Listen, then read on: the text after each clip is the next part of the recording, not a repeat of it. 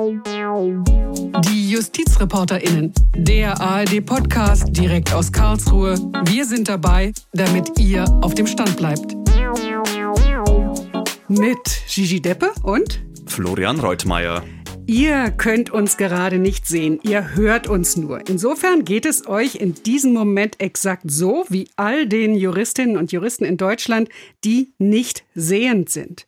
Wobei ihr nachher vermutlich wieder euch an den Computer setzt, an die Gesetzestexte und Kommentare und nicht weiter darüber nachdenkt, ob man als blinder Mensch auch juristisch arbeiten kann. Man kann, ja, es gibt eine ganz schön große Gruppe von nicht sehenden Juristinnen und Juristen. Wie viele, Florian, ungefähr?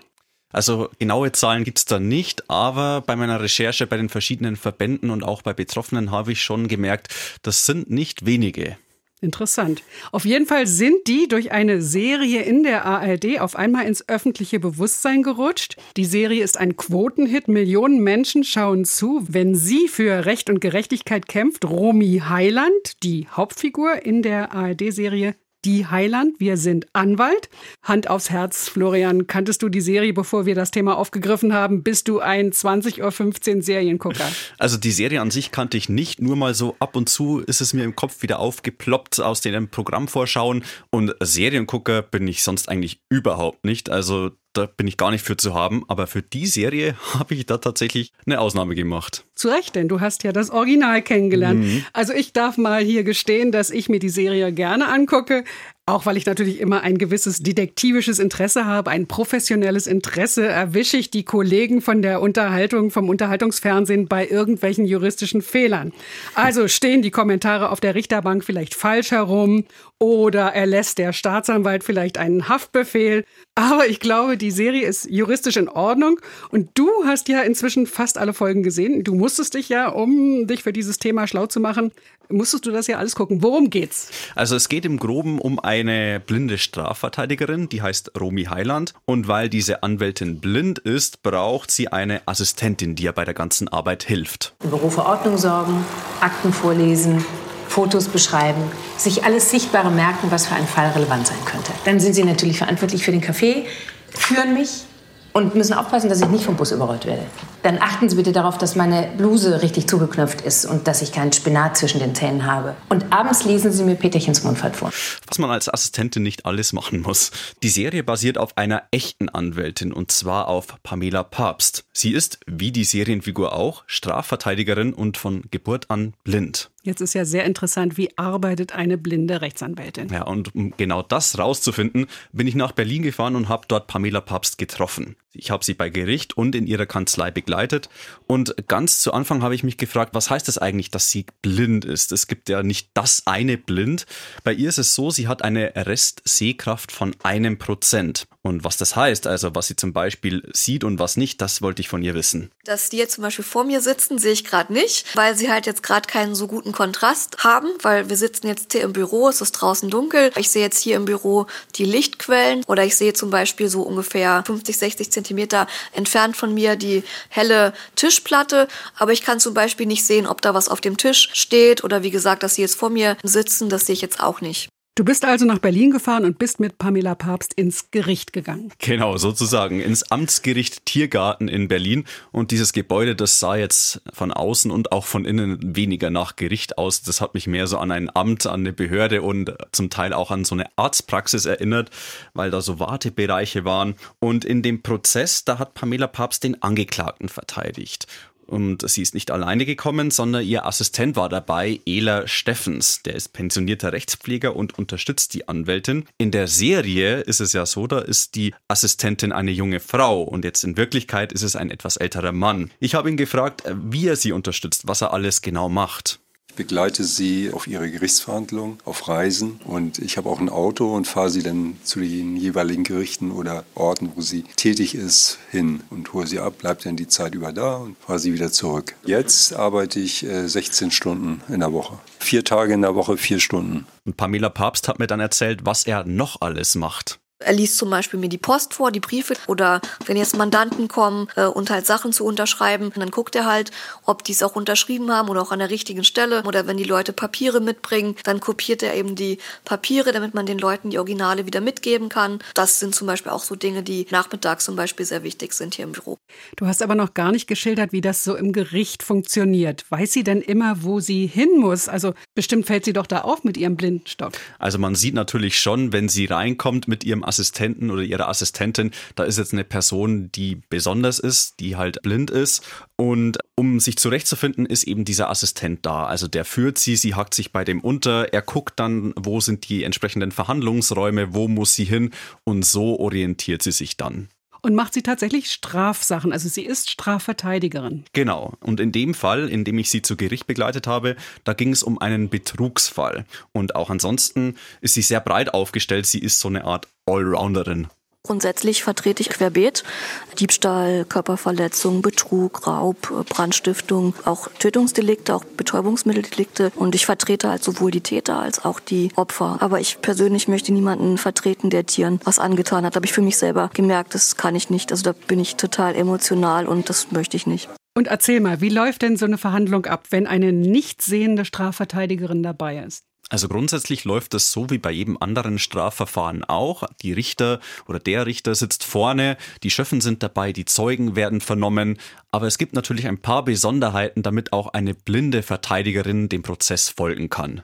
Die Zeugen, die müssen erzählen, die Schriftstücke müssen alle vorgelesen werden. Oder wenn wir ein Video sehen, dass ich halt mir das beschreiben lasse. Ich habe es auch schon gehabt, dass der Richter dann das Video beschrieben hat und dass er dann eben gesagt hat, nicht der Angeklagte ähm, schlägt den Zeugen, sondern da wäre ja befangen, sondern er sagt, eine Person mit dunklem Haar und Basecap und ähm, heller Jacke führt schlagende Bewegungen gegen den Zeugen. Also da kann man auch den Richter so ein bisschen auf den Prüfstand stellen, wie objektiv er das beschreibt. Als Blinde verlässt sich Pamela Papst vor allem, man hat es gerade gehört, auf ihre anderen Sinne, wenn sie zum Beispiel Zeugen sich anhört. Natürlich merkt man auch, wie er spricht, wie er atmet, ähm, ob er irgendwie immer rumklappert oder immer der Stuhl quietscht, auf dem er sitzt, weil er immer rumwackelt. Man versucht natürlich auch dann einen Zeugen beim Lügen zu erwischen, indem man ihm Sachen vorhält. Es ist natürlich zum einen halt viel Erfahrung und dann sind es halt vielleicht, ich denke vielleicht auch einfach andere Dinge, auf die man achtet, so Tonlage, Atmung, sowas halt. Was mir besonders aufgefallen ist, irgendwelche Vorkehrungen oder sonstige Hilfsmittel hatte die blinde Anwältin im Gerichtssaal nicht dabei. Das heißt, sie macht sich keine Notizen, sie muss sich alles merken, was da passiert. Genau, so ist es. Und da hat mir Pamela Papst gesagt, dass sie mit der Zeit auch ein sehr gutes Gedächtnis entwickelt hat und sich auf das Wesentliche auch konzentrieren kann. Und fällt das den anderen Beteiligten auf, dass sie blind ist? Was ich so mitbekommen habe, kaum. Nach der Verhandlung habe ich mit dem Richter gesprochen, der den Prozess geleitet hat, bei dem ich dabei war. Und er hat gesagt, ich stelle fest, dass die Verteidigerin ihrer Arbeit genauso nachkommen kann wie der andere Verteidiger oder Verteidigerin auch. Sie ist sehr erfahren in dem Beruf, auch mittlerweile würde ich sagen. Und wenn sozusagen das nicht immer thematisiert werden würde, würde man es auch gar nicht mitbekommen, dass sie, dass sie blind ist. Und auch sonst bekommt äh, Pamela Papst fast nur positives Feedback, zum Beispiel Schöffinnen und Schöffen oder Anwaltskolleginnen und Kollegen. Das war aber nicht immer so. Ganz am Anfang meiner Tätigkeit war es so, dass eben sehende Kollegen sich das überhaupt nicht vorstellen konnten. Ähm, die haben die Augen zugemacht und haben gesagt, ich finde ja nicht mal den Weg bis zum Klo. Also für die war das undenkbar. Sie sehen ja bei mir, dass es klappt und ich habe keine Sekunde daran Zweifel gehabt, dass das geht. Und seitdem sie es bei mir halt sehen, dass ich es mache, wie ich es mache, hat auch keiner mehr Kritik daran irgendwie geäußert sozusagen, ja. Und die Mandanten, haben die denn genug Vertrauen in eine blinde Anwältin? Das scheint auf jeden Fall so, denn sonst würden die Mandanten ja auch nicht zu ihr kommen. Und dass sie blind ist, das ist da oft überhaupt gar kein Thema. Es wird jetzt in der Regel eigentlich nicht zum Thema gemacht. Ich gehe aber davon aus, dass die eben es wissen, weil sie ja durch Mund-zu-Mund-Propaganda kommen. Also ich kann mir schon vorstellen, dass sie auch dann drüber reden. Aber die reden nicht in erster Linie darüber, sondern die sagen, ja, ich habe da eine gute Rechtsanwältin und ich weiß teilweise gar nicht, ob die davor darüber gesprochen haben. Ist sie denn irgendwie vernetzt mit anderen nicht sehenden Juristinnen und Juristen? Da hat mir Pamela Papst erzählt, dass sie mit vielen anderen Anwältinnen und Anwälten, die nicht sehend sind, in Kontakt steht. Sie meint, sie kennt da so 20 bis 30 in ganz Deutschland, Immerhin. die da aktiv sind. Ja. Mhm. Gibt es denn eigentlich auch blinde Richterinnen und Richter? Ich glaube, in all den Jahren, in die ich jetzt schon in Verhandlungen in deutschen Gerichtssälen gesessen habe, da ist mir noch nie ein nicht sehender Mensch auf der Richterbank begegnet. Ja, die gibt es tatsächlich. Ist eine überschaubare Anzahl.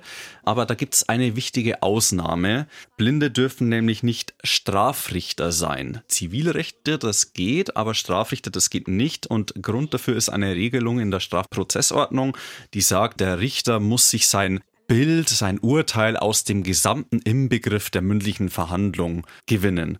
Und zu diesem Inbegriff gehört eben auch das Sehen. Und weil blinde Richter eben nicht sehen, können sie nicht als Strafrichter arbeiten. Eine ganz interessante Geschichte noch am Bundesgerichtshof, also dem höchsten deutschen Zivilgericht. Da gab es auch schon einen blinden Richter. Der erste in ganz Deutschland war Hans-Eugen Schulze. Der war ab Mitte der 60er über 20 Jahre lang beim BGH tätig.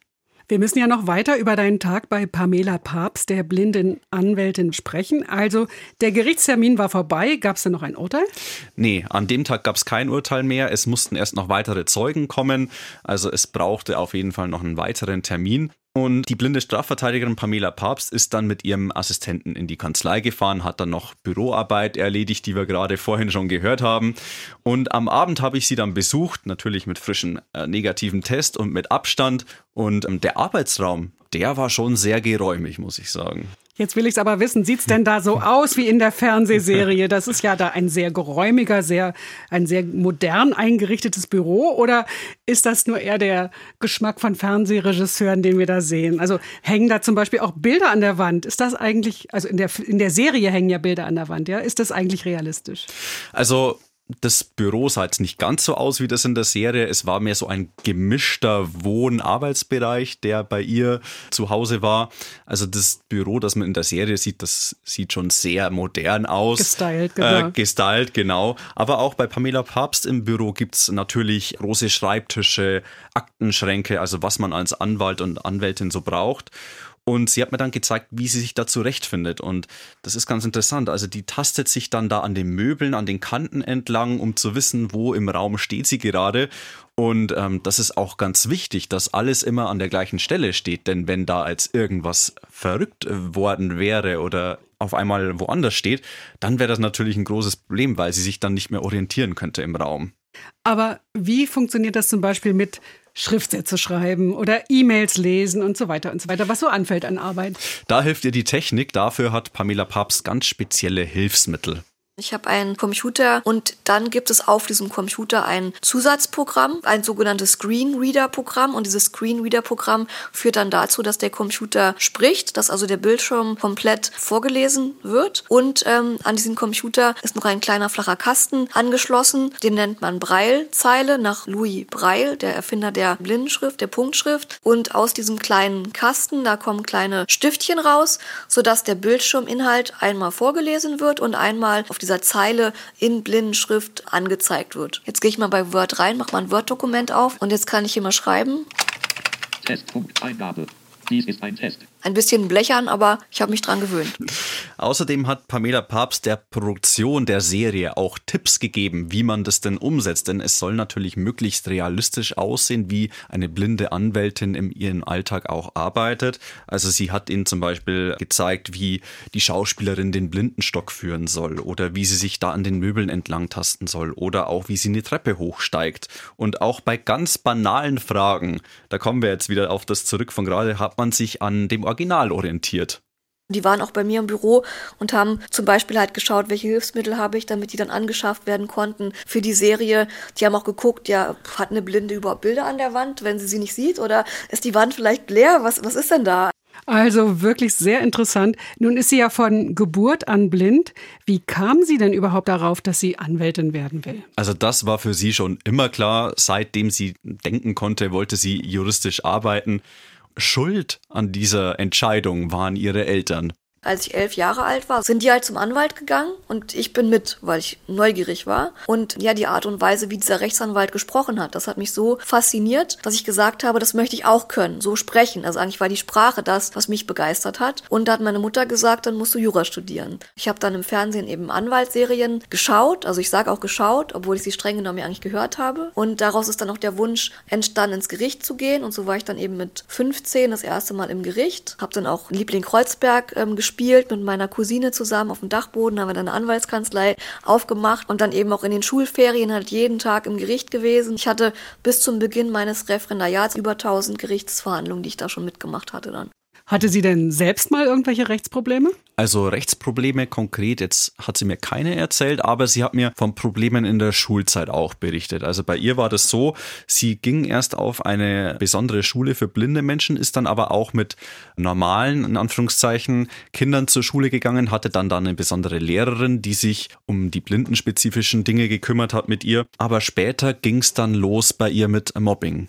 Ab der siebten Klasse war es halt schwierig, weil ja ich halt ausgegrenzt wurde, weil ich halt keine Markenklamotten getragen habe, weil ich gut in der Schule war und es hat sich konkret darin geäußert, dass man mir halt Sachen weggenommen hat ähm, und eben nur gegen Geld wiedergegeben hat oder dass man mir Kleidungsstücke kaputt gemacht hat, indem man so mit, mit dem Stift drauf geschrieben hat oder indem man mir Haarsträhnen abgeschnitten hat, indem man mir ein Feuerzeug an den Pony gehalten hat zum Beispiel. Äh, unglaublich, wenn man sowas hört. Aber schon damals war Pamela Papst stark und hat sich nicht unterkriegen lassen. Ich bin so damit umgegangen, dass ich es meinen Eltern erzählt habe, dass ich es auch meinem Lehrer und damaligen Schuldirektor erzählt habe, dass ich mir so quasi Hilfe geholt habe und ja, dass es mich eigentlich unterm Strich nur noch stärker gemacht hat und ich wollte mich von denen halt da auch nicht vertreiben lassen so. Auch interessant ist, wie sie Jura studiert hat, denn da muss man ja auch viel in Gesetzen lesen. Darüber hat es ihm mir Folgendes erzählt. Es ist so gewesen, dass ich in der Vorlesung halt immer einen Laptop dabei hatte, der eben auch über dieses Programm verfügte, was halt den Computer sprechen lässt. Und ich mir halt in der Vorlesung dann über diesen Computer Notizen gemacht habe. Führte dann dazu, dass sich hinter mir die Leute immer gedrängt haben, weil sie bei mir immer auf dem Bildschirm gucken wollten, was der Professor gesagt hat. Ähm, was aber auch okay war für mich. Ich habe mit den Professoren gesprochen, dass die zum Beispiel Gesetzestexte dann vorgelesen haben. Bei den Klausuren hatte ich Schreibzeitverlängerung Verlängerung und habe halt in einem extra Zimmer geschrieben. Und ich habe die Aufgabentexte halt entweder als Datei bekommen oder ich habe es in Blindenschrift bekommen. Ja, ist doch toll, dass das überhaupt so geht. Also ich bin ja. ganz fasziniert. Mittlerweile ist ja Pamela Papst richtig bekannt. Sie hat jetzt eben diese Fernsehserie bekommen, über die wir schon geredet haben. Über vier Millionen Menschen haben jede Woche diese Serie gesehen und wir haben schon erzählt, es geht da um eine blinde Anwältin namens Romy Heiland.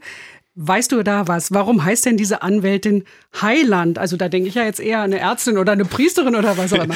genau das habe ich Pamela Papst auch gefragt und das Ganze hat mit ihrem Namen Papst zu tun. Die Heiland ist sozusagen entlehnt von Papst, also der Papst als Oberhaupt der katholischen Kirche und wir sind Anwalt. Dieses wir kommt halt daher, weil ich ja auch immer auch eine Assistentin, einen Assistenten an meiner Seite habe, weil ich halt im Doppelpack dann auftrete und so kommt dann eben dieser Name dann auch zustande.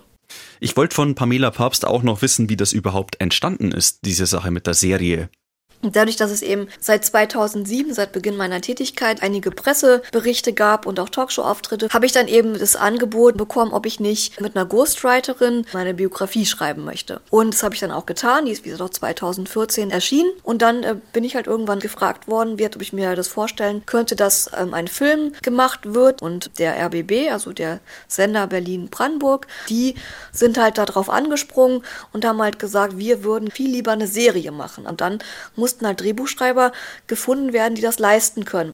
Einmal ist Pamela Papst sogar selbst in der Serie zu sehen. Die Lisa Martinek, also die in den ersten sechs Folgen, bevor sie leider verstorben ist, die Rumi gespielt hat, die hatte sich halt auch immer gewünscht, dass ich eben auch mal mitspiele. Daraufhin haben wir dann eben einfach jetzt am Ende von der dritten Staffel ähm, so eine Szene erfunden, wo ich als blinde Fußgängerin auf der Straße mit der Rumi zusammentreffe. Wir plauzen zusammen und regen uns gemeinsam darüber auf, dass jeweils die eine die andere nicht gesehen hat. Okay, sind Sie blind oder was? Äh, ja, das bin ich. Das ist ja ein cooler Zufall. Ich auch. Ach was. Na, dann noch einen schönen Tag. Und es ist natürlich ja eine coole Sache einfach. Ich habe das auch gesehen, also das fand ich auch sehr lustig als Idee. Eine eigene Serie zu haben, sich selbst im Fernsehen wiederzuerkennen. Das kann ja auch nicht jeder von sich behaupten, sowas zu haben. Und für die blinde Anwältin Pamela Papst ist das richtig toll. Das ist doch eigentlich das Tollste, was man erleben darf, dass nach einem selber eine Serie gemacht wird. Also ich sage immer etwas scherzhaft so, mein Haus, mein Boot, meine Serie. Also es ist das tollste Hobby, was ich auf gar keinen Fall missen möchte. Also von mir aus kann es die nächsten 20 Jahre so weitergehen. Drei Staffeln der Serie sind schon im Kasten. Die kann man alle nochmal kostenlos anschauen in der ARD Mediathek. Und bei über vier Millionen Zuschauern jede Woche, da steht natürlich die Frage im Raum, kommt da noch mehr? Wird es weitergehen? Das wollen wir wissen. Mit Die Heiland, wir sind Anwalt. Pamela Papst sagt dazu. In der Tat, wir haben tolle Quoten und man kann vielleicht ganz allgemein sagen, dass wenn die Quote gut ist, natürlich die Wahrscheinlichkeit, dass es weitergeht, dann auch eine sehr hohe ist. Ähm, es gibt noch kein offizielles Go für eine vierte Staffel, aber alle, die daran beteiligt sind, wünschen es sich. Also ich glaube schon, dass es weitergeht. Pamela Papst ist die erste von Geburt an blinde Strafverteidigerin Deutschlands. Sie geht sehr offen mit ihrer Sehbehinderung um, das habe ich im Gespräch mit ihr gemerkt. Und so hat sie sich auch einen Namen gemacht. Eine Frau, die auch für andere Menschen mit Beeinträchtigung ein Vorbild sein kann. Betroffenen spricht sie Mut zu. Jeder, der halt einen Wunsch hat oder einen Traum, den er halt gern verwirklichen möchte, dass er den erreichen kann und nicht sagen soll, äh, ich kann das sowieso nicht. Und äh, dass man halt, wenn man eine Behinderung hat, sich eben auch die Hilfe holen muss, die man braucht und dass man nicht darauf warten kann, dass andere auf einen zukommen, sondern dass man halt auch einfach zu den Leuten hingehen muss und dass man dann eigentlich auch Hilfe Hilfe bekommt, wenn man darum bittet. Und passend dazu heißt es dann auch in der Serie. Mein Vater hat mich das erste Mal mit ins Gericht genommen, da war ich vier. Er hat immer zu mir gesagt, du kannst alles schaffen, aber du musst es wollen. Du musst es wirklich wollen. Florian, das war alles wirklich total interessant. Ich bin natürlich durch die Serie etwas aufmerksamer geworden, wie der Berufsalltag für nicht sehende JuristInnen ist, dass es überhaupt möglich ist, diesen Beruf auszuüben. Und ich hoffe, dass es euch genauso ging. Vielleicht wollt ihr ja auch, wie es Florian gemacht hat, mal an einem Wochenende und ihr vergebt mir jetzt bitte den Werbeblock, ja. Wir sind hier bei der ARD, deswegen werbe ich jetzt einfach mal dafür. Also vielleicht wollt ihr auch ein Binge-Watching machen, alle Folgen hintereinander gucken. Und vielleicht habt ihr auch Lust, unseren Podcast weiter zu empfehlen. Wir versuchen ja hier die gesamte Lebenswelt von Juristinnen und Juristen abzubilden. Schreibt uns, wenn ihr Vorschläge habt, wenn ihr Kritik habt, natürlich ganz einfach per Mail justizreporterinnen.swr.de, justizreporterinnen.swr.de in einem Wort, Justizreporterinnen. Und Florian und ich freuen uns natürlich sehr, dass ihr bis zum Ende des Podcasts mit dabei wart. Recherchiert hat nämlich die ganze Sache Florian Reutmeier. Und mein Name ist Gigi Deppe.